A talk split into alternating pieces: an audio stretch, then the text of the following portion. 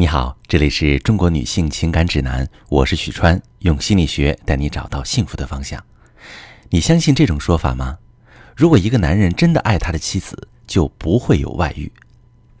我听过很多遭遇背叛的妻子对我说：“他如果真的爱我，怎么会做出这样的事情伤害我？”知道老公有另外一个女人，对妻子来说是致命的打击，而这个打击当中最致命的一条，莫过于老公不爱我，甚至从未爱过我。当丈夫把自己的感情转移给另外一个女人，对妻子来说就意味着她和丈夫之间的感情被全盘否认了，他们之间的未来也没有任何希望了。妻子会觉得这些都是男人不爱自己的证明，甚至怀疑过去的爱也是假的。那如果他真的爱我，就不会忍心伤害我，不会为了别的女人亲手葬送我们之间的感情。这样对自己对感情的彻底否定，是每一个遭遇背叛的女人都会经历的心路历程。但是我必须要告诉你，这并不是真的。丈夫的背叛并不能证明他已经不爱你，更不能证明他过去对你的爱都是假的。爱情的产生是因为两个人满足了彼此的心理需求，这是一个动态的过程，而非静态。任何一对因为爱情而走进婚姻的夫妻。当他们觉得遇到了对的人，找到了爱情的时候，都是因为对方满足了自己的心理需求，才有了被爱的感觉。但一个人的心理需求是会随着年龄的增长和生活状态的变化而产生变化的。如果双方的需求不匹配了，而又不能彼此理解调整，就很容易被其他人趁虚而入。小玉和陈阳恋爱两年，结婚十年，儿子七岁。还有一个三岁的小女儿，这俩人当初呢算是一见钟情。小玉肤白貌美、大长腿，个性外向，相处起来非常轻松愉悦。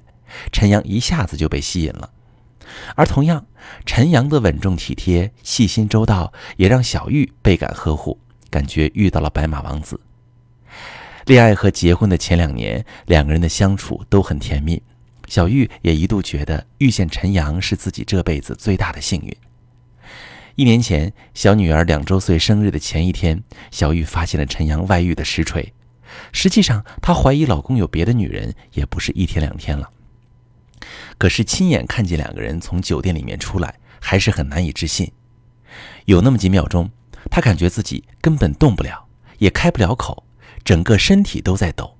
最终，她也没有勇气走上前去，而是躲在角落里，看着两个人驾车离开。当年小玉生了头胎儿子，休完产假就辞职做了一名全职主妇。那些年，陈阳的事业发展很不错，他们换了大房子，又换了车。可小玉内心的不安却越来越强烈，因为陈阳花在工作上的时间越来越多，身边出现的美女越来越多。她害怕男人有钱就变坏，担心像当年父亲抛弃她和母亲一样，陈阳也会抛弃自己的孩子。于是，小玉用各种各样的方式试探陈阳对自己的爱，看他是否能够记住他们的纪念日，是否记得会买礼物，也希望他多陪陪孩子和自己。为了这些事，两个人没少吵架。后来，陈阳回家越来越少，在家也是沉默的时候多。极度不安的小玉为了缓和两个人的感情，怀了二胎。可那个时候，陈阳的公司恰恰遇到重大考验。她天天焦头烂额，根本顾不上怀孕的妻子。对比之前怀孕时老公的细心呵护，小玉更觉得他不爱自己了。女儿出生后，陈阳的公司终于熬过了坎儿，可依然是忙忙忙。小玉慢慢有些绝望，也不再提要求了。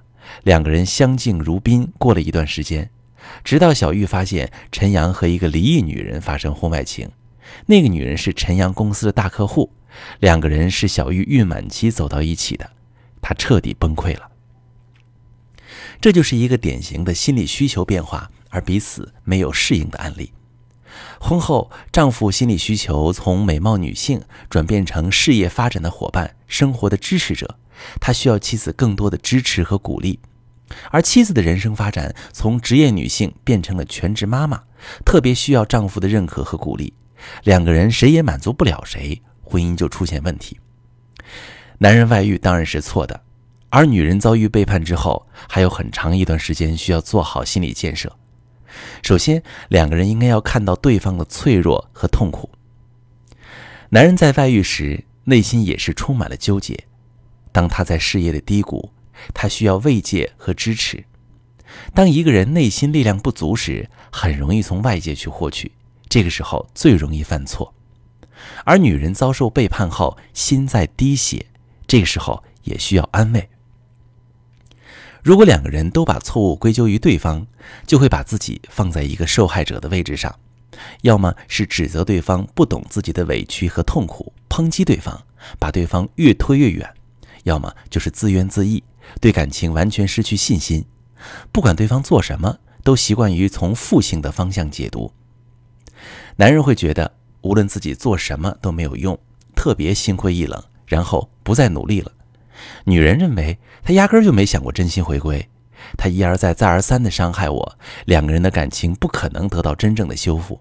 那么一旦有机会，男人就容易二次背叛，婚姻再次出现严重的感情危机。